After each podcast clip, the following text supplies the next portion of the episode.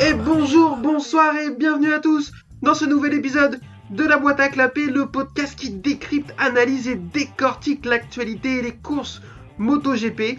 Il y a eu un Grand Prix ce week-end sur un magnifique circuit, donc forcément on est là pour en parler, pour vous dire ce qu'on en pense, et pour ce faire, comme d'habitude, l'équipe est au complet. Monsieur Adrien, comment ça va? Eh ben bonjour à tous, ça va bien.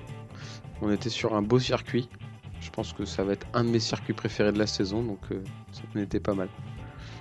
Ça, je pense que pas mal de gens euh, seront d'accord avec toi. Je propose qu'on d'ailleurs qu'on fasse une petite pétition pour demander à la Dorna à ce qu'il soit mis de manière officielle au calendrier tous les ans. Voilà, je. À la il place du Qatar. beau. Voilà, bah à la place de celui qui veulent, il est juste plus beau que tous les autres, donc je vois pourquoi on s'embête. hein. Mais bon, c'est un autre débat. Euh, Monsieur Yvan, comment ça va? Ah ça va, nickel. C'était, euh, c'est vrai que le circuit est quand même bien. Ça, à la place d'un des 38 euh, Grands Prix d'Espagne, ce serait bien. Ce serait pas mal, euh, ouais, ouais, on, est d'accord. Bah, au pire, on en reparlera un petit peu du circuit, même si on a déjà donné notre avis l'année dernière, mais s'il y a des gens qui nous ont pas écoutés, on, dira ce qu'on en pense.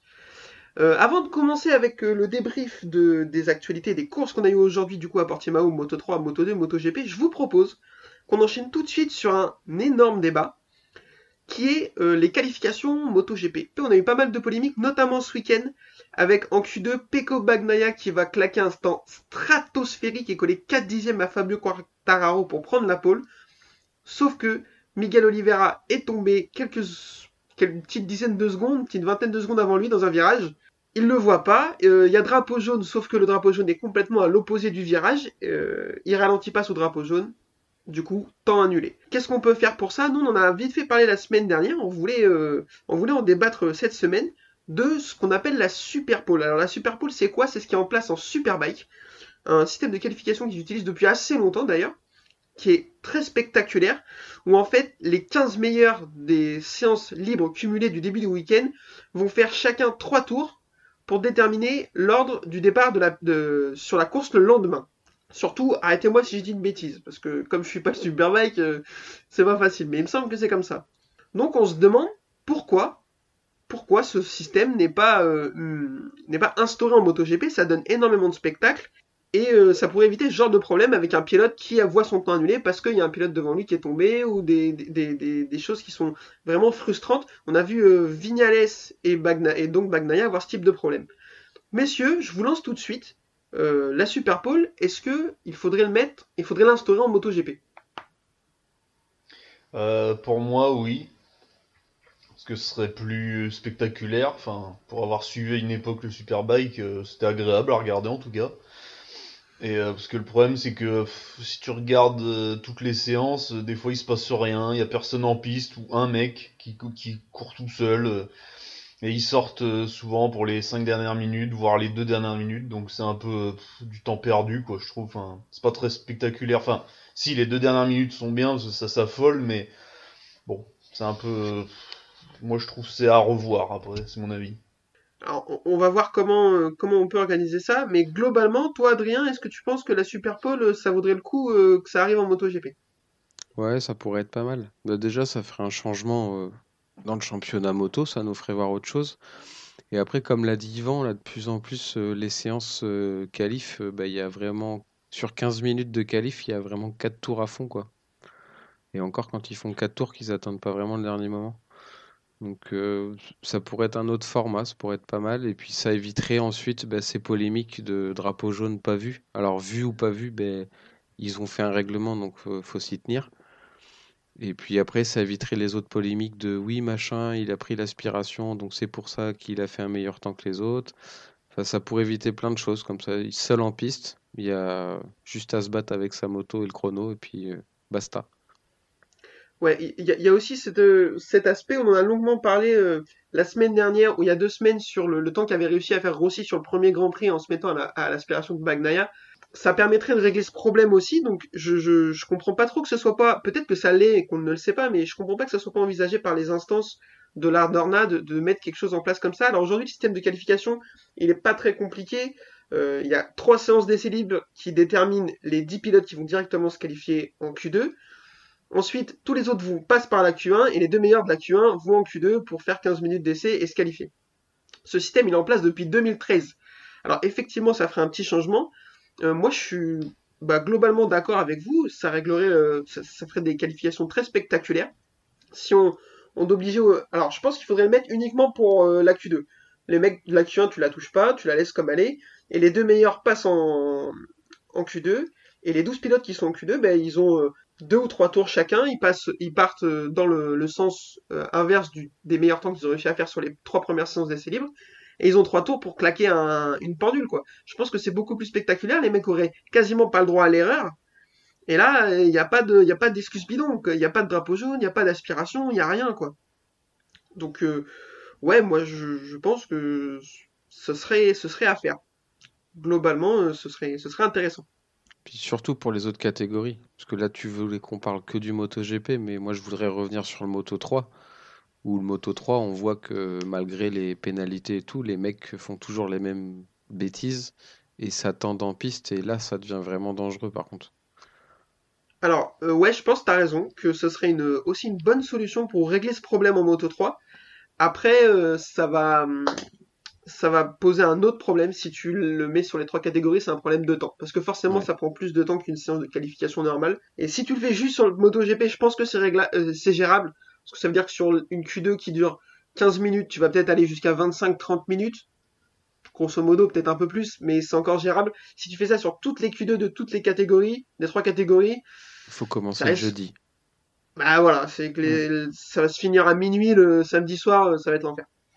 Donc euh, c'est pour ça aussi que ça doit. Alors il y a juste un truc qui, qui moi me dérange avec ce, ce processus, c'est que s'il pleut en plein milieu de la qualification de donc la Super Pole, c'est-à-dire que les trois mecs qui ont réussi à faire leur, euh, leur temps euh, au début sous le sec vont forcément partir premiers et les autres vont être lésés. Ça, euh, Ouais, c'est ce que j'y ai pensé aussi. Ça peut être le problème. Mm. Après, faudrait, faudrait qu'on aille plus voir ce qui se fait en Superbike du coup. Parce qu'ils ont les Ouais. mêmes contraintes climatiques. Mais bon, on n'a pas envie d'y aller voir. Donc, euh, ce manque de respect. Euh, après, Bah, ils partent que pour un tour, hein. C'est euh, un tour de chauffe et crack, quoi. C'est un seul tour et voilà. hein. Ouais, bah ils ont trois tours, un tour de chauffe, un tour de qualif et un tour de décélération en vrai, c'est ça quoi.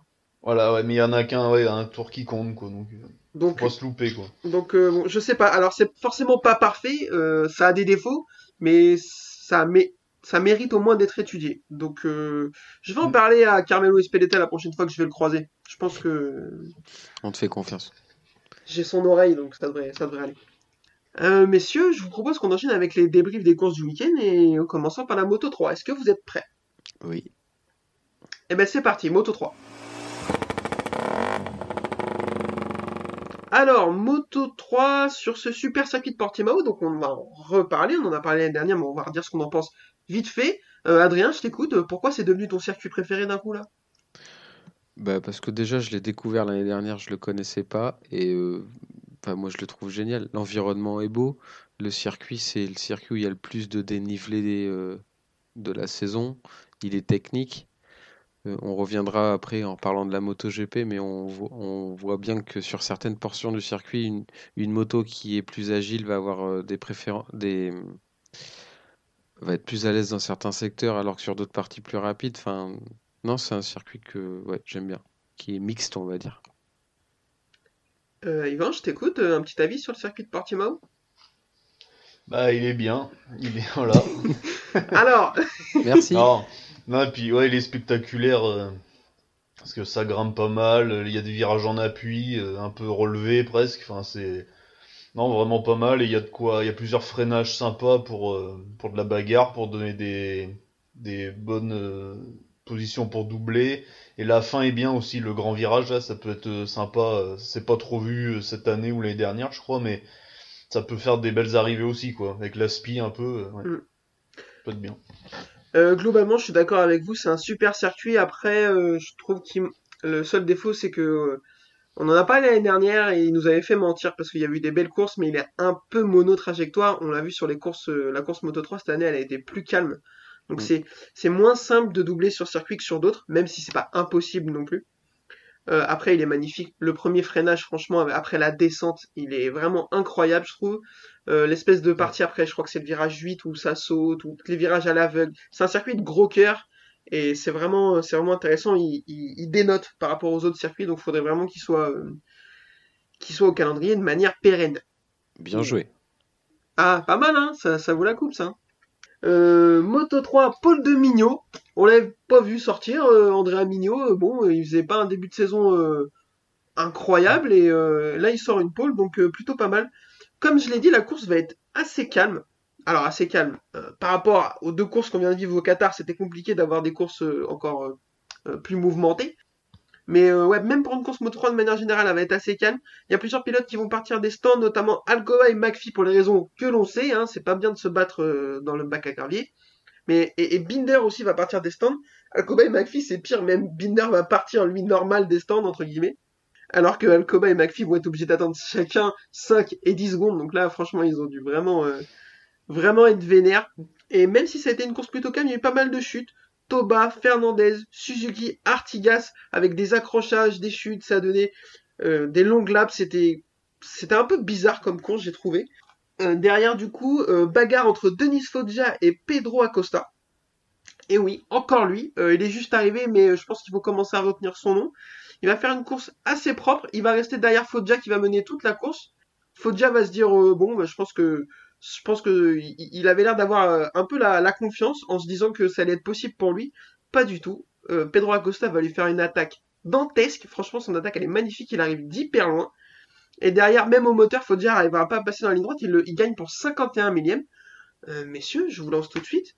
Pedro Acosta, qui- qui- qu'est-ce qui, se passe là? Faut de l'envoyer tout de suite en MotoGP ou quoi là?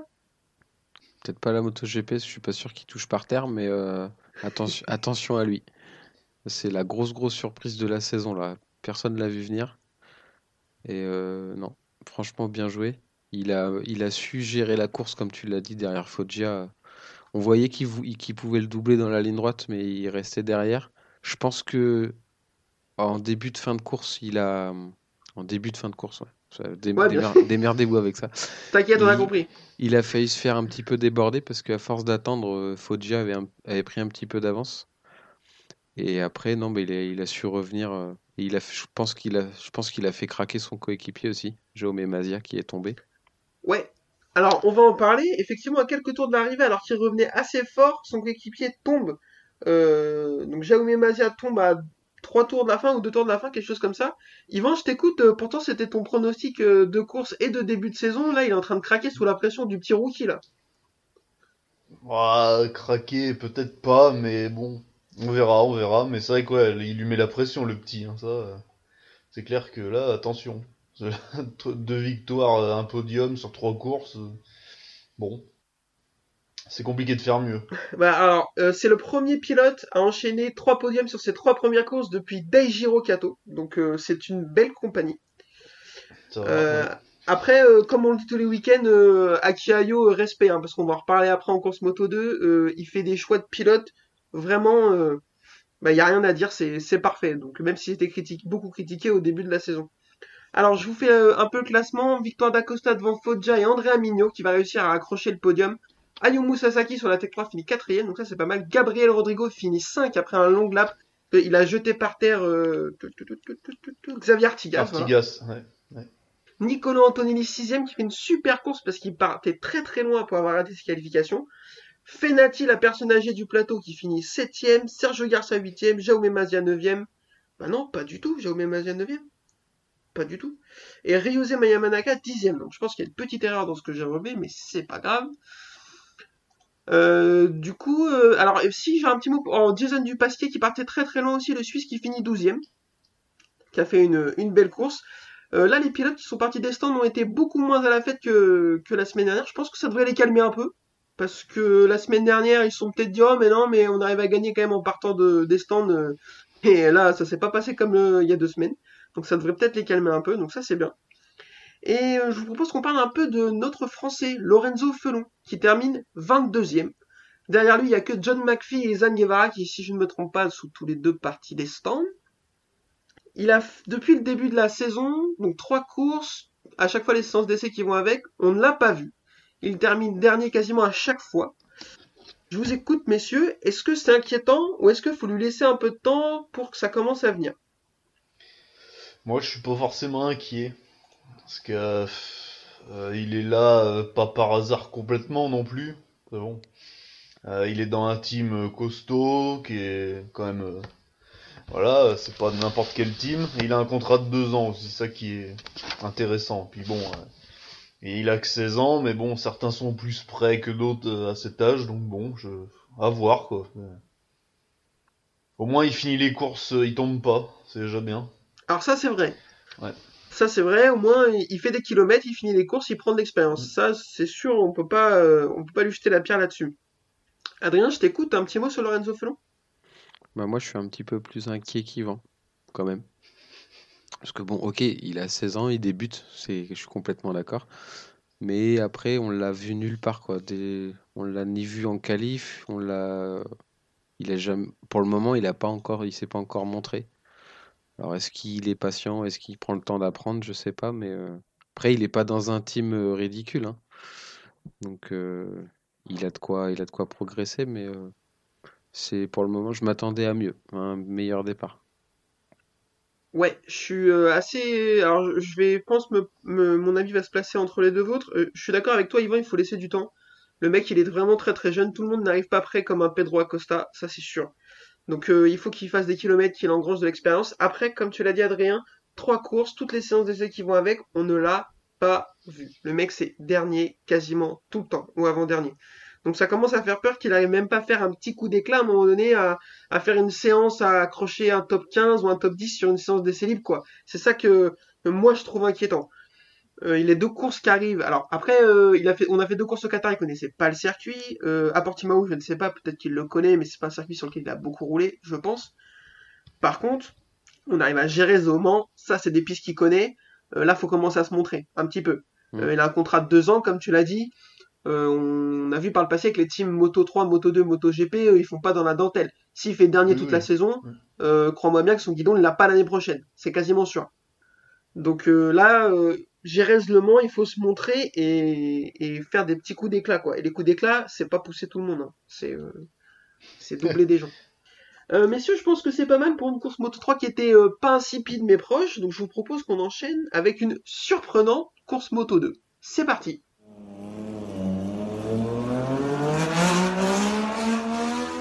Et c'est parti donc pour la course Moto 2 qui, comme je l'ai dit, était assez surprenante alors la meilleure course de l'année, c'est sûr, parce que les deux courses au Qatar étaient ennuyeuses à mourir. Même l'année dernière, de, je pense pas qu'on ait eu des courses aussi intéressantes. Là, il y a vraiment eu pas mal de bagarres. Paul de Samlose, dont la course va durer 800 mètres, à peu près, et qui va faire un espèce de high side vénère dans le premier virage. Euh, comme je l'ai dit euh, sur les réseaux sociaux, Thomas Pesquet, faut qu'il a, c'est pas la peine qu'il monte dans SpaceX. Samlose a trouvé la solution hein, pour euh, monter dans les étoiles. Il n'y a pas de problème. Hein c'est assez rassurant qu'il soit pas fait mal parce qu'il monte très très haut, euh, il monte assez vite, la moto lui retape dedans en glissant. Donc, euh, donc tant mieux qu'il soit pas fait mal. Yvan, je t'écoute, toi tu nous as parlé des chutes de Sam je crois que tu lui as porté le mauvais oeil ou en fait c'est dans sa nature? Non, mais là bon, c'est une chute un peu au départ, bon, il, il partait très fort et il a voulu il a dû freiner pour éviter je sais plus quel pilote devant lui, mais bon.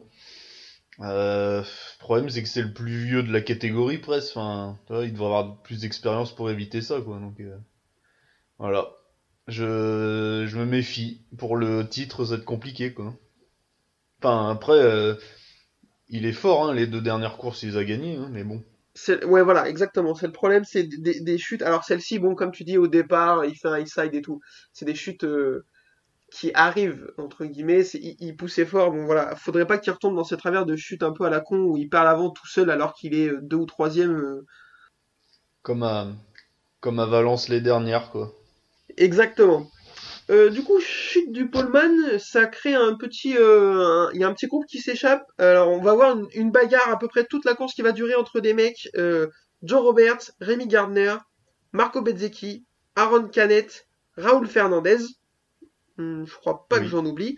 Ces cinq-là vont se battre à peu près toute la course avec des dépassements. C'est eux qui vont nous faire la course Moto 3. Très clairement, euh, il n'y a pas eu beaucoup de dépassements en Moto 3, mais euh, c'est eux qui vont la faire. Bezeki s'échappe un petit peu. Il arrive à, avoir jusqu'à une seconde 5 d'avance.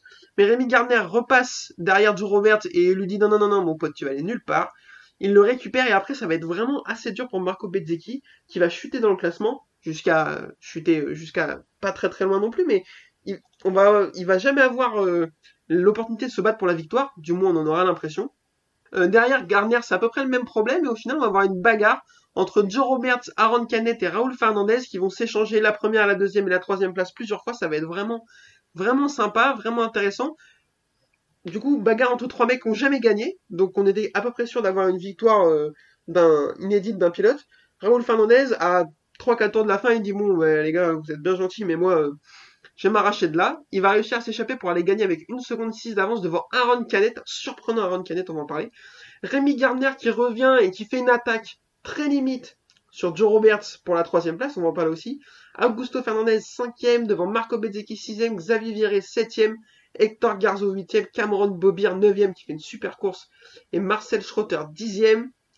Euh, messieurs, première question, est-ce que actuellement Aki Ayo est en train d'aller jusqu'à Jerez en faisant l'hélicoptère avec son sexe? Euh, je sais pas, je veux pas, je veux pas savoir ce qu'il fait avec son. Est-ce qu'il y a des grandes euh, pales S'il y avait un Est-ce qu'il est plus sur un drone ou un, hélicoptère de l'armée On veut vraiment savoir ça. non, mais s'il y avait un championnat au recrutement, euh, il serait, ça serait le premier, je crois. Ouais, Parce je que pense, Moto 3, bah, son pilote, son tout jeune pilote gagne. L'autre tombe, mais euh, pas, ça, ça arrive. Et là, en moto, en moto 2, il met ses deux motos sur le podium. Hmm. Donc, euh, niveau recrutement, il est pas mal. Puis Raoul Fernandez, euh, enfin la marche, lui, il a bien, il a bien compris comment ça marchait, quoi. Ah, il y a plein de gens qui disent il y a un fossé entre la moto 3 et la moto 2, lui, il l'a même pas vu. Non, il, a, il a juste enjambé, lui. Je connais pas. Mm. Euh, Yvan, je t'écoute. Est-ce que l'attaque de Gardner dans le dans, dans l'avant-dernier virage sur euh, Joe Roberts, elle est virile ou elle est avant ou après la limite? Ah, Un peu après quand même, je trouve moi. Quand tu fais euh, quand l'autre est obligé de s'écarter complètement comme ça, qu'il y a eu contact, quoi, plus ou moins. Je sais plus, mm. mais enfin moi c'est un peu limite, je trouve, mais bon. Après, c'est dans le dernier tour. Euh, Et du coup, je voudrais qu'on parle aussi d'Aaron Canet qu'on n'avait pas trop vu. Je trouve qu'il y a une saison rookie assez décevante et qu'il va accrocher la deuxième place sur une Bosco Scuro. Je sais pas, ils devraient choisir des noms encore plus compliqués pour leur moto, sans déconner. Messieurs, je vous écoute, on est plutôt content de voir Aaron Canet à ce niveau, non? Ouais, ouais, on est content de le voir revenir. Parce que je crois que si je me dis pas de bêtises, l'année dernière, il a pas eu une saison facile. Je crois qu'il a, il, a le Covid, un truc comme ça, non? Non, mais bon, il a perdu un doigt dans un, un bout de doigt dans un accident et tout de suite, euh, ça y est quoi. Franchement, les mecs ils se plaignent pour ça, C'est pas, c'est pas grave. Donc oui, il a eu une saison pas facile. Il a eu une saison de merde et non, mais du coup c'est bien, hein. c'est bien de le voir revenir parce que c'est quelqu'un qui est talentueux quand même. Ouais, ouais, ouais, je suis assez d'accord. Moi, c'est un pilote, je sais pas trop trop quoi en penser. Je trouvais que l'année dernière, il m'avait déçu. Alors sorti de ce problème, effectivement. Euh, on peut pas lui jeter la pierre d'avoir euh, du mal après ça, mais même avant, il, a eu du mal à se mettre en route. Là, euh, vraiment, il, montre, il a fait, je trouve qu'il a fait une super course, incisif, saignant, des dépassements vraiment, euh, vraiment vénères. il s'est affirmé, donc c'est vraiment, vraiment top. On espère pour lui qu'il va continuer sur cette lancée. Pour finir sur la moto 2, je voudrais qu'on reparle une nouvelle fois de Marco Bezzecchi. Après deux quatrièmes places au Qatar, on voyait au début de course qu'il partait pour jouer la victoire et finalement pas du tout. Il finit sixième Yvan, je t'écoute. Euh, Bezeki, euh, qui, enfin, là, il, là maintenant, faut se réveiller. On s'est posé la question la semaine dernière s'il fallait. Là, euh, je pense qu'on se pose plus la question. Il faut maintenant. Bah, c'est peut-être les pneus. Là, peut-être un mauvais choix parce que quand tu pars, euh, quand t'es devant et que tu mets une seconde aux autres, euh, et après que tu repères, il y a peut-être un souci de pneus, je pense, ou gestion de course, je sais pas. En tout cas, il a la vitesse, quoi. C'est pas comme s'il était resté cinquième tout le temps ou sixième. Là, bon. Il y a un problème de régularité peut-être à gérer, je sais pas. Là, À voir. Euh, en tout cas, euh, j'ai pas le classement sous les yeux, mais de mémoire, c'est les deux Akiayo hein, qui sont euh, en tête du championnat, de Rémi Garner devant Raoul Fernandez. Donc, donc bon, je pense qu'ils sont partis tous les deux, à part Sam Lowe, qui va pouvoir vraiment les gêner. Si mm. Marco Bezzecchi se réveille pas rapidement, ils sont tous les deux partis pour se battre pour le championnat, je pense. Messieurs, je vous propose qu'on enchaîne tout de suite avec le plat de résistance. Est-ce que vous êtes prêts? Oui, monsieur. Allez, c'est parti, MotoGP. Alors, le week-end MotoGP euh, qui s'est pas très très bien déroulé pour tout le monde. Jorge Martin a pris un énorme volume sur une séance d'essai libre, je ne sais plus laquelle. Euh, FP2 ou FP3, je ne me souviens pas. Mais en tout cas, c'est une très très très grosse chute. Il va faire plusieurs roulés boulés euh, bien vénères dans le bac à gravier. Résultat, commotion cérébrale, fracture du métatarse et de la malléole. Donc c'est le poignet lâché, hein, si euh, vous avez jamais vu un épisode de Doctor House. Euh, ben là, forcément, unfit pour la course. On espère qu'il sera de retour, mais euh, mais ça pue. son accident, il faisait un peu peur quand même, non? Ouais, j'ai vu la chute tardivement en fouinant sur internet, mais ouais. En fait, je pense là où il s'est fait mal, c'est quand il passe la limite euh, goudron bac à gravier. Ouais. Il était coincé sous la moto et ça l'a fait rebondir euh, méchamment. Et ouais, c'était c'est pas des chutes qu'on aime voir. Enfin, on n'aime pas voir de chutes, mais euh, sur celle-là en particulier. C'est, euh, surtout les chutes d'une d'une telle violence, ouais. Donc comme on le disait au début en parlant de la pole, Bagnaia qui fait un tour monumental, mais qui est déclassé parce que drapeau jaune, qui va partir 11ème. Alors c'est pas comme s'il se retrouvait troisième au lieu de premier, il se retrouve 11ème au lieu de la pole. Alors là je pense qu'il devait avoir un sum interstellaire. Donc pole de Quartararo, un 11ème pole de Quartararo dans sa carrière. Euh, tout à l'heure je l'ai pas évoqué quand on a parlé de la Super Pole, je l'avais dit vite fait la semaine dernière. Je pense que si la Super Pole entre en vigueur en MotoGP, il va toutes les prendre ou presque. Bah, il roule tout seul à chaque fois. Et puis sur un tour, il est trop fort. Sur euh, sur des rythmes de course, des fois il a il a du mal. On l'a on l'a vu. Bon là, ça fait deux courses qu'il est vraiment très fort, mais il a un peu plus, il peut être un peu plus irrégulier sur la gestion de ses pneus. C'est pas toujours simple ou. Mais sur un tour, juste en vitesse pure, il est trop fort. À part À part Vignales aussi Marquez. des fois. comment? Vignales aussi des fois. Vignales, il faudrait que ça dure qu'un tour la course, en fait. Alors Marquez aussi, on a un peu oublié, hein, mais Marquez sur un tour c'est quand même très très fort, donc ce serait de la Oui. concurrence, mais et je, le vois vraiment euh, imprenable sur ce genre d'exercice. On en reparlera si jamais ça se produit. Donc Paul de Quartaro devant Alex Rins qui fait une super qualification avec Suzuki qui se qualifie deuxième et Johan Zarco qui euh, monte à la troisième place après la déclassification de Pecco Bagnaia. Départ et ben en fait il se passe exactement ce qui doit se passer. Euh, la Ducati part comme une fusée et fait le all shot. Il va réussir à faire pas mal de tours en tête, hein, j'aurais dit 5 ou 6 de mémoire, Ouais. voire un peu plus. Mais ça va être compliqué pour lui de tenir les deux Suzuki parce que Mir lui a, fait, a réussi à faire un super départ, il a les deux Suzuki dans l'échappement et c'est vraiment trop trop compliqué. Alex Rins réussit à le passer. Derrière, Quartaro a un peu raté son départ, un peu. Euh, il se retrouve 5-6 et il se met en route gentiment et quand il se met en route par contre, ben, ben là, euh, ça fait, euh, il fait le ménage, il remonte tout le monde, il double Mir, il double Zarco, il double Rins, il essaie de s'échapper, mais Rins fait, euh, c'est pas comme ça que ça va se passer. Derrière, chute de Jack Miller. Alors, je l'ai un peu taclé sur les réseaux sociaux et on m'a rappelé qu'il s'est fait opérer du syndrome d'éloge il y a deux semaines. C'est pas faux. Sauf qu'en fait, la carrière de Jack Miller, on a l'impression que c'est une post-opératoire du syndrome d'éloge, ça fait 5 ans. Donc, il s'est fait opérer du syndrome d'éloge il y a deux semaines. Oui. Mais en fait, euh, ça fait 5 ans que c'est la galère. Il se euh, fait donc, opérer euh, toutes les deux semaines, peut-être, on sait pas. Non mais voilà, c'est exactement mon point. Euh, Mm. oui, sur cette course-là, effectivement, on peut retenir ça. Mais euh, j'ai l'impression que c'est la même merde euh, depuis longtemps. Donc là, Jack Miller va falloir se réveiller parce que Johan Zarco fait la saison qu'on sait. Pecco Bagnaia est en train de montrer que il la mérite la moto. Mm. Donc si Jack Miller se ressaisit pas, euh, faudrait, faudrait qu'il arrête de tomber et de pousser les autres quoi. Parce que sinon, au bout d'un moment, ça va être retour chez Pramac. Ou en Australie direct. hein. Ce que j'allais dire, messieurs, je vous écoute. euh, Donnez-moi votre avis sur Jack Miller. Allez, Yvan, je t'écoute. Bah, euh, est-ce qu'on différencie l'homme de l'artiste? Parce que Allez, le- on ju- Alors, je te propose qu'on juge pas l'homme parce que l'homme c'est compliqué de le détester. Il a l'air vraiment, Voilà. ça a l'air d'être le mec le plus sympa de la terre. Mais en, Concentre-toi sur l'artiste. en pilote, euh, ouais, bon, il est là depuis longtemps maintenant. Bon, bah, on attend toujours qu'il confirme, qu'il soit régulier dans les premiers premiers. Et il y a toujours un truc qui va pas, il y a toujours, euh, y a toujours quelqu'un qui va plus que lui. Euh, bah là, Bagnaia, a l'air d'être plus incisif quand même. Donc euh, moi je méfiance quoi. Il peut faire une longue carrière comme ça, tu sais, finir cinquième, euh, sixième au classement, c'est bien, mais Bon, il y aura. Est-ce que Ducati euh, va se contenter de ça? Je suis pas sûr. Hein. Surtout si Martin, bon bah là, Martin, pardon, il est tombé, bon, tant pis, mais il fait quand même un podium la semaine dernière. euh, Bon, voilà quoi. Enfin, il y a deux semaines, pardon. Euh, Adrien, je t'écoute. Toi, euh, un petit avis sur Jack Miller? L'artiste uniquement, pas l'homme. Ouais, bah, je vais revenir un peu sur ce que vous avez dit. Il est vraiment de scie, quoi. On le voit un petit peu, puis après, bah, on le voit par terre. Ou bah, faut qu'il, ouais, comme disait Yvan, euh, Ducati aura pas la patience d'attendre, de qu'il se mette en route, quoi. Il est resté déjà longtemps chez Pramac. Maintenant, il est dans le team officiel. Donc c'est cette année, et il faut y aller, quoi. C'est le euh, seul euh, pilote Ducati. Non, j'ai peut-être dit une connerie à pas avoir fait de podium cette année, non? Alors écoute, euh, sur les conneries, Il tu peux y aller. Hein, si on a la boîte à clapper, ce sera pas la première ni la dernière.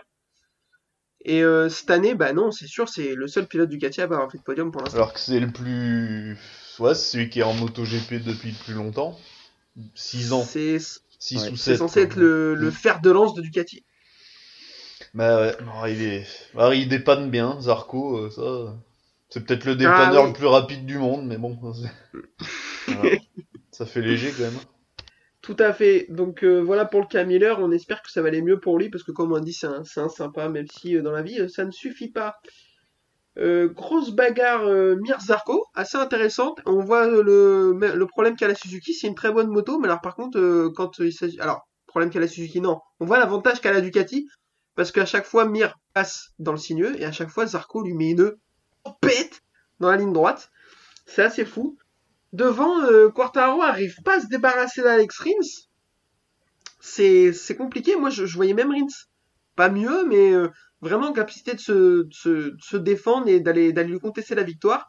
Sauf que, euh, un peu moins d'une dizaine de tours de l'arrivée, euh, petite chute. Alors, petite chute, non, chute d'Alex Rins qui perd l'avant. Et visiblement, en fait, ça allait un peu trop vite pour lui. J'ai l'impression, j'aurais un, peu envie d'avoir le même constat sur, euh, sur, Rins que sur Miller. Alors, un, un, peu moins exacerbé, bien sûr, parce que Rins a quand même déjà 3-4 victoires. Moi, c'est un pilote que je trouve très très fort, qui va très très vite, qui l'année dernière, sans sa blessure, aurait sans doute pu jouer le titre contre Mir. Mais on a l'impression que euh, il y a quand même encore trop de chutes, trop d'irrégularités, notamment par rapport à son coéquipier.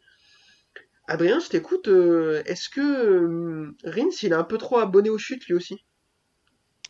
Hmm, bah, il joue un peu de malchance. Après, aujourd'hui, euh, ils étaient sur un très très gros rythme tous les deux. Parce que quand ils se sont échappés tous les deux, ils, ils ont battu le record de piste euh, chacun leur tour. Et à un moment donné, il y avait juste un millième d'écart sur le record de piste. Après, ils n'avaient pas du tout le même choix de pneus. Rins était en médium avant et arrière. Et Quartararo était en médium et hard à l'arrière. Donc le hard, on sait qu'il est plus efficace en fin de course. Et c'est là où est, tombé Rins. Donc je pense qu'il forçait un peu pour pouvoir suivre le groupe et euh, enfin suivre Quartararo, mais que du coup il a trop trop forcé après ouais ça lui est un petit peu régulier les chutes comme ça quoi, en forçant. Je pense pouvoir dire que c'est la meilleure analyse qu'on y a qu'on ait eue depuis le début de depuis l'invention de ce podcast. C'était incroyable. Euh, je te remercie. Merci. Yvan, Yvan, je t'écoute. euh, un petit mot sur Alex Rins. Est-ce qu'il est trop abonné aux chutes? Ouais, je pense aussi, et surtout, je le trouve pas assez incisif en bagarre. Il, il freine pas assez fort, alors il passe vite, mais il freine pas fort. Enfin, je sais pas comment expliquer, tu vois, il, a toujours du mal à doubler, j'ai l'impression. Et euh, du coup, euh, c'est un peu compliqué, quoi. En MotoGP, faut y aller, quoi. hein, On voit bien que Mir, euh, lui, il se pose moins de questions, quoi. Alors, euh, voilà. Alors, euh, enfin, peut-être qu'il qu'il s'inquiète un peu, quoi, qu'il tombe moins pour euh, pour essayer de ouais, parce que Mir, il va toujours le être devant lui, quoi, au final, quoi. Il a un- Je le trouve un peu meilleur. Mais... Oh là, oh là, Ah, quand carrément. bon, bah si, Mir est Ouais, ouais. meilleur que euh, Rins, j'ai pas peur, hein, je te le dis. Non, non, non. euh, je suis en train de réfléchir. Non, non, je- c'est pas un blasphème. Hein. Je pense que Mir est plus intelligent que Rins, qu'il a plus de sang-froid, une meilleure, euh, c'est un meilleur stratège. Ouais, Qui- puis plus, plus une- bagarreur, hein, parce que Rins, c'est ce qui lui manque. Alors, à part quand il gagne à Silverstone contre Marquez, c'était bien, mais. Ouais, Bon. peut-être que Mir en a un peu trop de bagarreur, parce qu'on a vu ce qu'il a fait sur, euh, sur euh, Miller là, il y a deux semaines. On a vu ce- cette semaine aussi, il y en a eu deux, trois qui étaient pas super non plus sur euh, Marquez et tout. Il faudrait peut-être qu'il se canalise un peu. Par contre, je pense que Rins a plus de vitesse pure que Mir. Ouais. Ah, Je le trouve Voilà. plus régulier, moi, en course. Il va pouvoir maintenir un rythme de course constant s'il est bien, qu'il y a tous les paramètres, euh, alors que Mir va être plus en dents de scie. Alors, alors, c'est rigolo parce que moi j'aurais dit l'inverse complet. Ah Pour ouais? moi, euh, ouais, R- Rins est capable a- a- a un tout petit peu plus de vitesse que Mir, mais il manque de régularité et des fois il n'est pas capable de, de rouler à 98% au lieu de 100 et il chute quoi. Ah, Là où Mir, euh, lui, euh, Adrien, il parlait peut-être plus sur une course régulier, non C'est ça?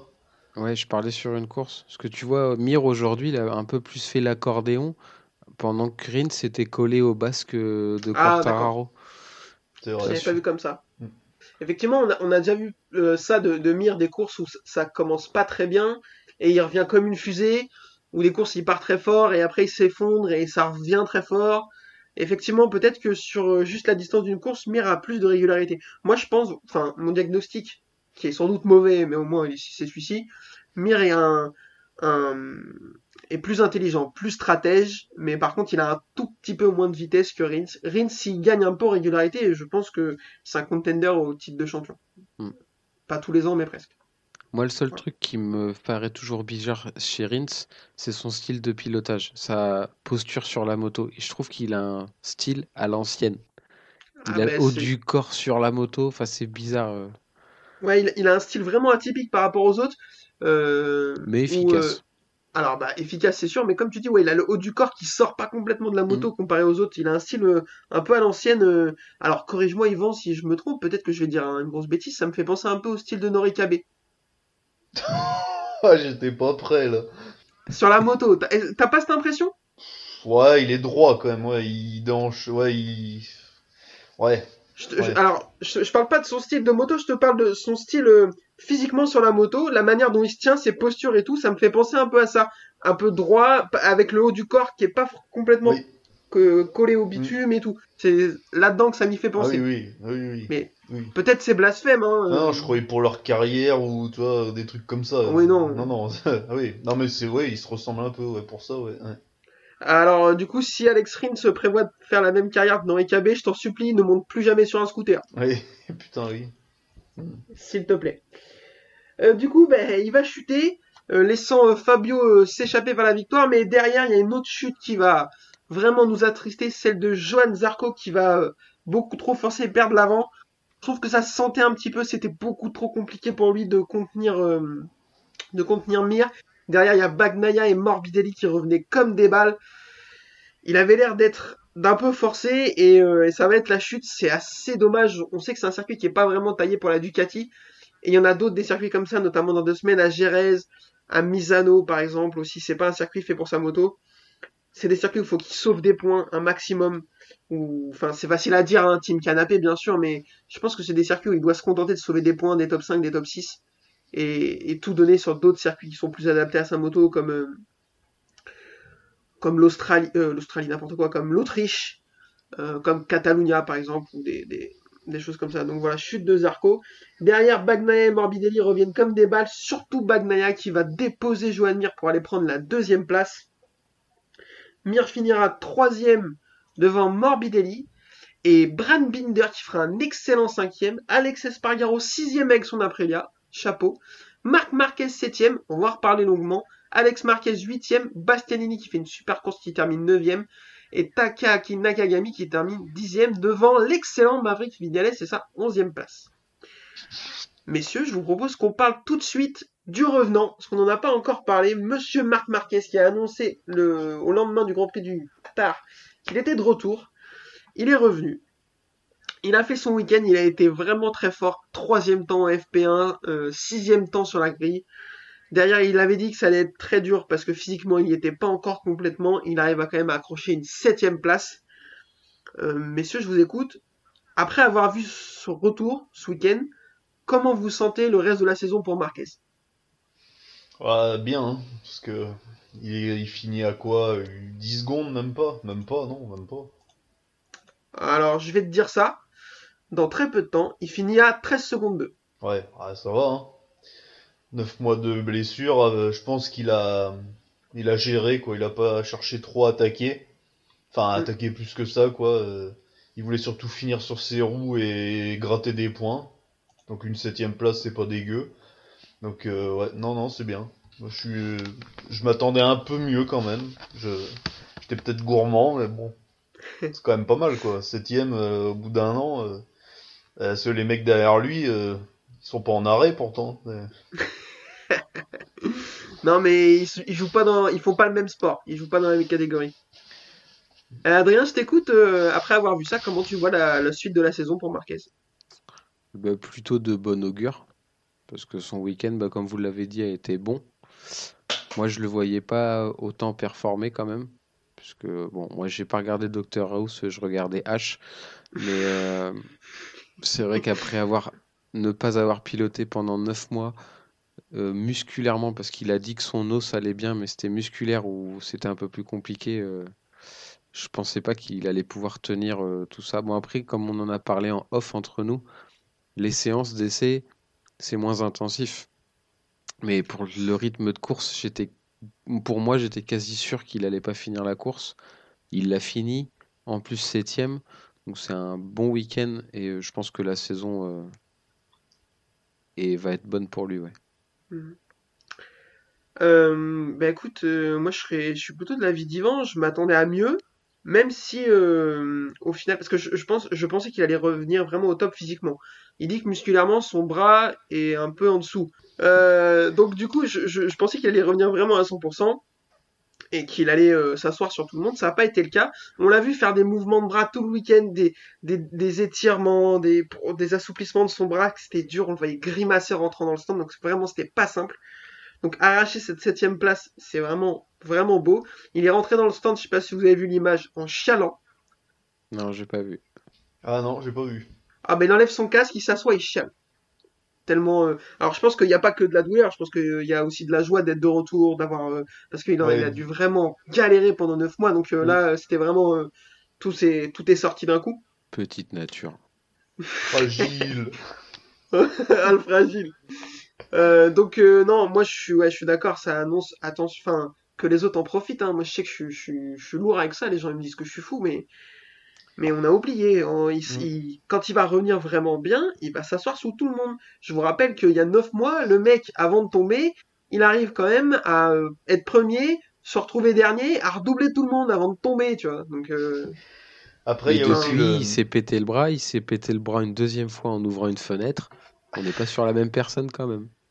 Et Ouais, attention. Il y a la piste aussi qui doit pas aider, parce qu'elle est, euh, elle est spectaculaire pour nous, mais euh, les freinages en appui, tout ça, euh, c'est pas la piste la plus simple, je pense aussi pour revenir, quoi. Donc bon, c'est bien. hein. Ouais, et puis elle a l'air physique. Enfin, comme Voilà, tu ouais, le dis, voilà, physique, il n'y a ouais. pas de, temps, pas de temps de repos. Non. Euh, par contre, j'ai une mauvaise nouvelle pour lui. Il va enchaîner avec Jerez et Le Mans. Ouais, surtout Gérez, euh, il va y aller mollo dans le premier secteur, là. euh, hop.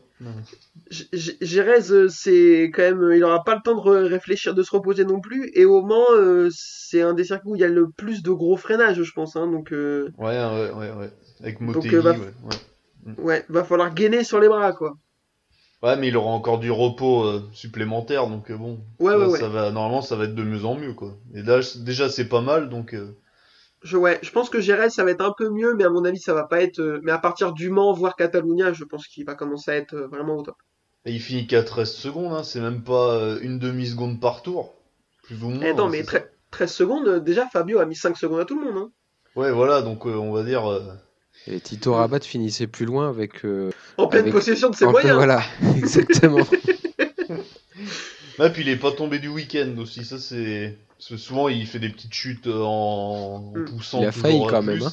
Là, il, bon. Il a failli y aller plusieurs fois quand même, mais bon. En FP2, il a fait s'en mettre une belle. hein. Et puis on, on voyait même sur, euh, il, te- il tenait moins bien son train avant que euh, à l'habitude. Tu sais, il était moins, il était un peu raide aussi. Il était, enfin, c'était vraiment une reprise. Très honnêtement, moi, je, je pensais qu'il il avait choisi de faire l'impasse sur les deux courses au Qatar pour revenir vraiment au top du top. Je crois qu'en fait, euh, s'il a fait l'impasse sur les deux courses au Qatar, c'est parce qu'il pouvait pas les faire, tout simplement. Par contre, il finit euh, première Honda, quoi, donc c'est toujours aussi dramatique, quoi. Ouais, mais mais c'est parce que Bradle était pas là. C'est l'autre, il finit combien, euh, Paul? Dans L'autre, les ah bah, il finit, il finit pas. Ah mince, bah voilà. Oh. Euh, problème de frein arrière. Et il m'a fait mourir de rire. Il se qualifie 14ème. Et il déclare quoi? Euh, non, mais je ne m'inquiète pas, j'ai le rythme pour jouer la victoire. Ou grosso modo, un truc comme ça. Ah non, Ouais, mais ben, il a mais, qui chialé se de mé- rire. mais qui se méfie aussi euh, de sa place, lui, hein, parce que euh, je sais pas combien il a de temps de contrat, mais attention, hein, Ouais. c'est- s'il Ouais, nous après- fait une saison euh, nulle, euh, pour ce qu'il fait Ah bah, actuellement, euh, voilà. Il ira chez LCR. Euh, L'avantage qu'il a par rapport aux pilotes Ducati, c'est que les deux pilotes de chez LCR sont pas magiques non plus. hein. C'est vrai, c'est vrai. Là, Même non, si Alex Marquez fait une course plutôt honnête en terminant huitième. C'est vrai. Il fait une course plutôt pas mal. Euh, messieurs, pour terminer, je vous propose qu'on parle de Maverick Vignales. Pourquoi faire En qui en partant 12ème, euh, alors déjà il a pas eu de chance, son tour a été annulé, je sais plus pourquoi. Pour tra- Ah oui, alors son tour a été annulé pour track limit, alors que tu vois la photo, ses pneus sont complètement euh, dans les track limit. Donc là, il y a quelqu'un qui est bourré, je sais pas qui c'est, mais il faut vraiment arrêter. Donc pour le coup là, il a vraiment pas de chance. Il fait un départ dramatique. J'ai l'impression qu'à chaque fois que je parle de Vinales, je dis dramatique à un moment donné, c'est fou. Ouais, mais il a gagné en début d'année, la première course, c'est ça qui est fort, qui est bizarre avec lui, c'est... Alors, c'est ce qu'il a déclaré juste avant qu'on débute. J'ai- J'ai lu une interview. Il comprend pas le delta de performance qu'il a entre les deux courses du Qatar où il gagne la première et où il est très très fort sur la deuxième. Et là où bah, c'est compliqué tout le week-end. Il est, il est bien en qualif, mais bon, il se fait avoir par le règlement. C'est super. Il part 12, il se retrouve 20ème au premier virage, il fait un départ. Ça n'a aucun sens. Et derrière, il n'arrive pas à remonter. Et il termine 11ème euh, bah, parce qu'il a mis du temps. Il a mis en- avec un peu de temps, il a réussi à se mettre en route, mais vraiment, euh, c'est inquiétant. Mais nous non plus, on comprend pas si c'est pour répondre à sa question. Si lui comprend pas, euh, on peut rien faire. On peut pas l'aider, hein. Là, surtout quand il y a son, son coéquipier qui gagne, quoi, c'est toujours... euh, on les comparait euh, tout de suite à lui, quoi, donc là, euh, c'est ça le problème, quoi. Ouais, ouais. Mais il a déclaré, euh, je ne m'occupe pas de ce qui se passe de l'autre côté du box. Bah, heureusement, frérot, parce que sinon tu vas faire des cauchemars. hein. Donc voilà, attention, Maverick Vignales, course ratée encore, mais bon, c'est c'est moins vu le début de saison qu'il fait, on va dire que c'est pas trop inquiétant. Bon, il est passé à côté d'une course, c'est pas c'est pas méchant. Euh, on pourrait parler aussi d'Alex Espargaro qui enfin se met en route. Euh, on en a parlé en bien sur les deux courses au Qatar. Là, il fait une super course encore. Il finit devant Marc Marquez. Si on m'avait dit ça il y a 12 mois, je pense que j'aurais fait un malaise de rire. Et il finit sixième. L'Aprilia se met enfin à fonctionner. Alors moi, je vous pose la question. Est-ce qu'on est content pour Aprilia et Alex Espargaro? Ou alors est-ce qu'on se dit, putain, vivement qu'ils aient Dovizioso pour enfin faire des podiums, quoi? Un peu les deux. Parce que content pour lui quand même, parce que bon, euh, il a, je crois, il a 220 départs, un truc comme ça, ou enfin c'est pas mal quoi. Il a deux podiums, donc bon, Deux? Deux podiums. Oui, oui, il a deux podiums en carrière. hein. Oui, oui. C'est rigolo, j'aurais dit un, moi. Un en moto 2 et Ah ouais, en... mais- Ah oui, ben ouais, quand on en a que deux, on les compte. Hein. Non, alors il a deux podiums en MotoGP et un en Moto 2.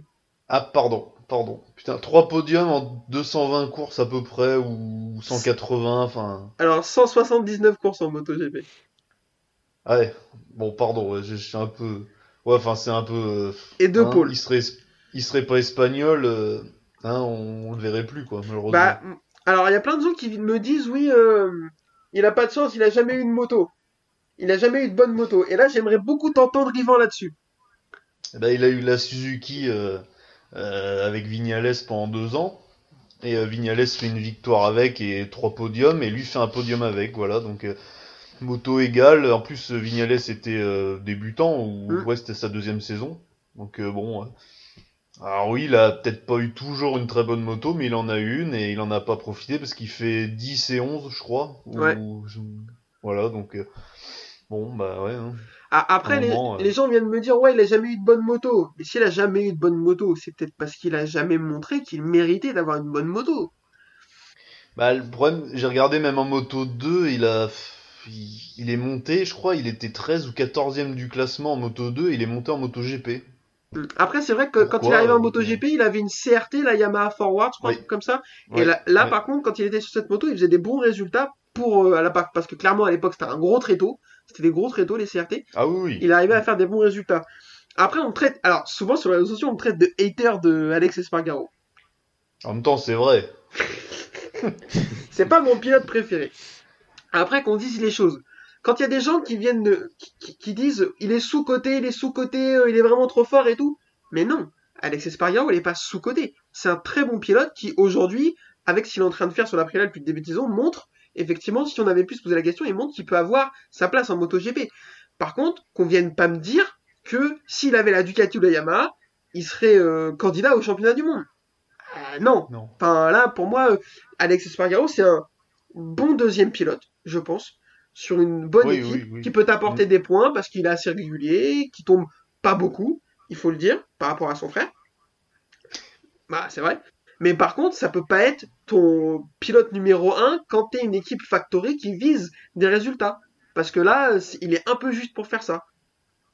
Bah, Le problème, c'est que euh, même quand il pleut, en général, un mec qui a une moto moins bonne, bah, il profite de la pluie souvent pour euh, ça nivelle les performances, tu vois. Exactement. Euh, bah, il y a jamais eu vraiment de coup d'éclat. Enfin, deux, trois podiums en tout en carrière, c'est juste quoi sur 220. euh, Ouais, je suis d'accord avec toi. la- La, pluie, c'est un bon révélateur en général.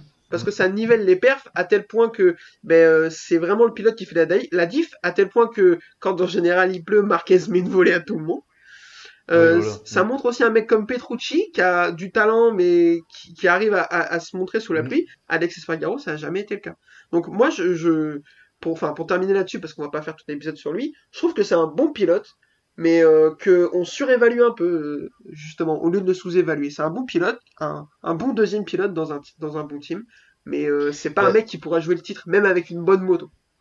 Bah, on verra euh, l'année prochaine ou peut-être en cours d'année quand Dovi va prendre la place à, à Savadori. Désolé, mais bon. Euh, du coup, on va voir à ce moment-là, avec un pilote qui est dit plus fort que lui, comment ça se passe, quoi? Mm, mm. Ah oui, alors peut-être. Alors effectivement, t'as- raison. Quand euh, si Dovizioso fait une année ou une pige sur la sur la, la ça sera un révélateur. Est-ce que euh, on a tous euh, sous-coté ou est-ce qu'on a tous sur-coté Alex Espargaro ou est-ce qu'au contraire on l'a bien coté? Moi, je demande qu'à voir. Mais pour le coup, euh, bon, j'ai- j'ai j'ai- j'ai pas trop peur. Euh, messieurs, est-ce que vous voulez qu'on parle de Valentino Rossi ou est-ce que ça va vous faire du mal? Non, on arrête. On peut parler de son frère qui a fait une, euh, bonne qualification et une euh, course honorable, quoi. Pour, euh, Ouais, son frère qui se montre un peu, moi je l'attendais pas trop, il fait une bonne qualif, il part euh, 10, je crois, et il finit 12, donc euh, il fait une course plutôt, ouais, plutôt honnête. Je suis, euh, Mm. Je suis assez d'accord en avec ça. progression, quoi. Ouais. Bastiani Ouais. aussi a fait une bonne course, je crois. Bastiani 9ème alors que lui il partait moins Ah ouais, bien que ça. Franchement, Bastiani ça fait euh, depuis le début, il montre que qu'il a ce qu'il faut. Hein. Donc euh, Bastiani, moi je suis assez étonné aussi. Je Est-ce j'attendais que mieux. Ducati, euh, est-ce que Ducati, parce que l'année prochaine, s'ils perdent euh, le team Avincia qui sera plus chez Ducati ou qui disparaîtra tout bonnement, euh, on fait quoi de Bastianini, quoi? Est-ce qu'on le prend chez Pramac euh, ou alors est-ce qu'on l'abandonne, quoi? Est-ce qu'on le laisse partir à la concurrence? Mais chez Pramac, tu veux le mettre à la place de qui? Bah, si Zarco monte ou Martin monte, Alors, euh, si Zarco monte et Martin monte, d'accord, mais ça veut dire que tu tèges Jack Miller pour mettre Enea Bastiani, toi? Bah, tu t'es Ducati, tu prends qui? Un espoir euh, qui a 23 ans, champion du monde Moto 2 qui peut monter, ou alors un mec qui déçoit depuis longtemps, quoi? Qui est bien, mais bon. Ouais, mais des Ah, fois, il peut gagner. Mais on sait pas quand. Ouais, mais le problème, c'est que Miller, sa dernière victoire, c'était en... Enfin, sa seule victoire en MotoGP, c'était à Seine en 2016. Donc, Ouais. euh, Sous la pluie, non? donc bon. Ouais, voilà. Mais depuis, il a plu plusieurs fois, quand même. hein. voilà.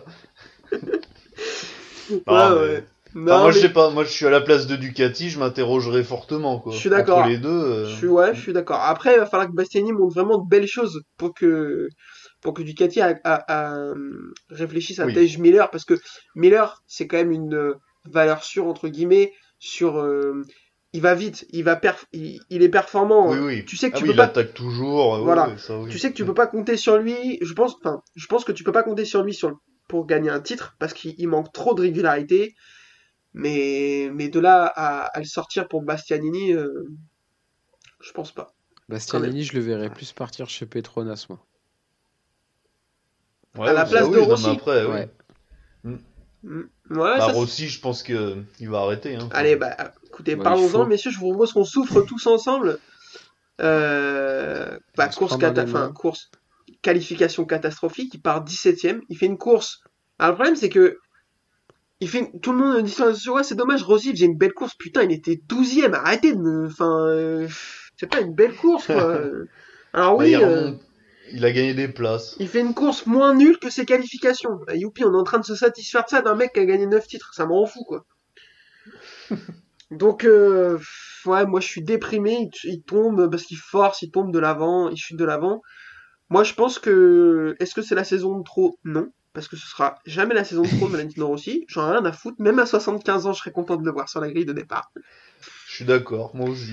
Euh, est-ce qu'il va s'arrêter à la fin de cette saison? Bah. Pour Moi, je l'instant. pense, mais bon. pour l'instant- euh, il a dit qu'il voulait continuer. hein. Ouais, ouais, ouais. Après, entre... En même temps, il y a pire comme boulot, tu vois, c'est pas monter des parpaings, tu vois, bon, voilà, quoi, c'est- ça va. Oui, d'accord. Mais. Tu euh, voyages, euh, t'as tout le monde qui t'applaudit, euh, tu vois. Alors, c'est dommage s'il part sur une année où il y a personne dans les tribunes, c'est un peu moche, ça. Ça, Donc, euh, ça, je suis d'accord avec ça. Euh, Razlan Razali, le patron de Petronas, a dit euh, que lui, il était très très content d'avoir Valentino Rossi dans son équipe. Tu m'étonnes. Sauf qu'en fait, ça beau être Valentino Rossi, quand il va commencer à finir 18ème à chaque course en se battant avec Lecona et Savadori, ça va lui casser les couilles à euh, Razlan Razali, tu vois. Donc, euh... et puis euh, Razali, il a pas de moto à vendre, lui. C'est pas comme Yamaha, tu vois. c'est vrai, c'est vrai.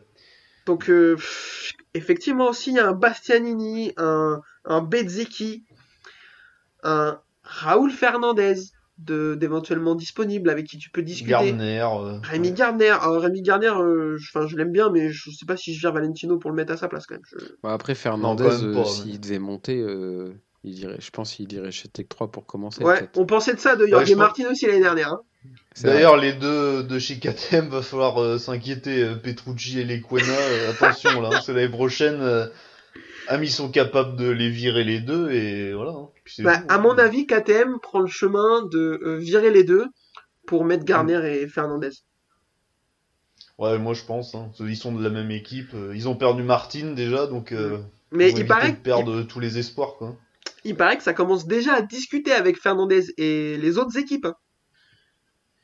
Ça Ah, mais va ça aller vite, à mon avis, les transferts. Voilà, donc euh, KTM, euh, faut pas qu'il se trompe. Et euh, si jamais euh, t'es Razlan Razali, alors je, je vous pose la question, monsieur, t'es- euh, messieurs, t'es le patron de Petronas, il y a un mec comme lui qui est en train de montrer qu'il casse tout, et à la côté de ça, t'as Valentino Rossi qui fait ce qu'il fait, qui a beau être Valentino Rossi, il est en train de faire une- un début de saison catastrophique. Est-ce que t'essaies pas d'aller lui parler à Raoul Fernandez Yvan, je t'écoute. Ah bah oui, moi oui, oui, oui. Parce que Rossi après, il a aussi l'optique de monter son son team qui est déjà presque là, quoi, avec son frère, euh, les couleurs euh, Sky là. Mm. Donc euh, peut-être que ce serait justement la bonne année où tu vois Ouais. s'en aller quoi. Moi, je, Ou alors je- il peut il peut piloter dans son team. hein. Ouais, là, le deuxième pilote avec son frère, tu sais, quand ça peut être un truc hein, sur une Suzuki par exemple, ils en parlent de ça donc oh là là. Ça me ferait mal. serait pas dégueulasse quoi. Oh ouais, d'accord, mais bon. euh, Enfin, si les résultats se, se- se suivent comme ils sont en train de faire, euh... Enfin, les Oui, gens ils vont, non, ils vont mais me traiter oui. de hater de Rossi. Non, non, non, non, je l'adore. Calmez-vous, c'est mon pilote préféré. mais euh, à un moment donné, il faut se poser les bonnes questions. Quoi. Oui, oui, non, mais moi, c'est pour ça, je préférerais qu'il s'arrête euh, cette année, peut-être à la fin. Mm. Et voilà, quoi. Et monter son team et devenir euh, le manager, et voilà, quoi. Ouais, ouais. Je suis d'accord avec ça. Euh, Au pire, j'aimerais hein, bien le voir tenter. Allez, je- je- ça va peut-être pas vous plaire, j'aimerais juste le voir tenter une année en Superbike, voir. Oh, Et après, stop. jamais de la vie, il y va. Alors, il les connaît même pas, les mecs, quoi. Je pense qu'ils sont bas les reins. Il y a une histoire là-dessus aussi. Bah, écoute, compte-la nous, euh. C'était. Ouais, mais je pense que vous l'avez vu, l'anecdote, c'était dans le film Faster, c'est ça? Faster ouais. Fast test. Fastest, voilà, ouais. C'est mieux. Et euh, du coup, il, quand il se casse la jambe la première fois, Ah, je euh, ouais. En 2010, ou ouais, 2010, ouais, et que euh, il reprend la moto à Brno, c'est ça, là, une, une R1 euh, Superbike, là, euh, il est en béquille, et il fait le meilleur temps, euh, voilà. Alors, enfin, il est en non officiel, hein, mais bon. Alors pour préciser l'histoire, effectivement, il s'est pété la jambe à- au Mugello. 28 jours plus tard, en béquille, il va à Brno avec le team Yamaha qui sort d'un week-end de Superbike. Et le lundi, il fait 25 tours ou 30 tours. Et euh, il fait un meilleur temps que la pole euh, du samedi, je crois. Et je sais plus quel pilote c'était, enfin un truc comme ça. Donc euh, ouais, ouais, ouais. euh. Alors, une année en Superbike, moi, si, alors s'il l'a fait, au moins on va la regarder, l'année Superbike, ça c'est sûr. Ah là, ouais, là, je m'abonne. Euh, Par contre, moi, ce que je l'aimerais bien voir faire, c'est des, des petites piges. Alors, il le fera, mais en voiture, mais je le vois bien rouler au Mans, par exemple, aux 24 heures, tu vois. Genre, tu sais, En voiture? Non, alors en voiture, c'est sûr, il va le faire. Mais euh, en moto, parce que ça, c'est par exemple, c'est euh, c'est quelque chose qui, c'est pas une, un engagement sur le long terme, tu vois. Ouais, ouais, ouais. c'est juste, euh, Mm. enfin, une course comme ça, euh, un team, il monte un petit team pour aller faire de l'endurance et il y va une fois de temps en temps et tout. Je le vois éventuellement euh, continuer à faire des petits trucs comme ça. Euh, mais c'est sûr, quand il va arrêter, on continuera de le voir. Il a dit qu'il ferait les 24 heures du Mans en voiture. euh, Enfin, il continuera à faire des choses, quoi. Mais en superbike, Bah, moi je le vois bien en championnat de France Super Sport 300. Ça va être magnifique. Non, mais le Superbike, le problème, c'est qu'il y a. Je pense que pff, ça l'intéresse pas de. En plus, faut qu'il y aille pour être sûr de gagner. S'il gagne pas, euh, ça lui fera plus de mal. sa euh, fin de carrière sera nulle, quoi, c'est sûr. Ouais, voilà, ça fait plus de mal que de bien. Donc, euh, Après, euh, je veux pas manquer de respect au Superbike, mais euh, s'il y a Rossi qui vient, même à 43 ans, euh, ça va pas bien se passer pour Johnny Ray, je pense. hein. bah, j'espère. C'est là qu'il gagne pas. euh, putain, merde, on va dire. Putain, euh, ah là. ouais. Après, ça, ça dépend beaucoup de la moto aussi, parce Oui. que euh, je, je crois que la Yamaha en Superbike, elle est Bon, pas. elle est pas... Non, elle est pas mal, elle est pas mal. Parce que il il y a Radziatoglou. Et Garloff, Ouais, voilà, Garrett. Ils, euh, ils finissent euh, 3-4, un truc comme ça souvent. Donc, euh, et ils jouent des victoires. Mm. Donc, bon. à voir. À voir, à voir. Euh, messieurs, je, vous, je pense qu'on est plutôt pas mal, à moins que vous ayez quelque chose d'autre, mais euh, sinon, je pense qu'on va conclure. Est-ce que vous êtes bon? Ouais. Eh bien, écoutez, on vous remercie énormément de nous avoir écoutés. Pour, pour rappel, on est présent après chaque Grand Prix, si on a de l'énergie et la motivation, donc euh, à voir. Hein. Euh, pour nous retrouver, les réseaux sociaux, Twitter, Facebook, le Nurchi du MotoGP, et pour nous écouter, Spotify, Deezer, YouTube, Apple Podcast. N'hésitez pas à venir nous parler, à venir nous interpeller. Si vous êtes fan d'Alex Espargaro ou au contraire si vous détestez Valentino Rossi, n'hésitez pas à venir euh, nous insulter, nous ça nous fait plaisir. Euh, messieurs, je vous remercie, puis je vous dis euh, à dans deux semaines après le Grand Prix de Jerez. À dans 15 jours. À bientôt. Merci, bisous. This is my passion. Uh, I love uh, ri- ride and race motorcycle.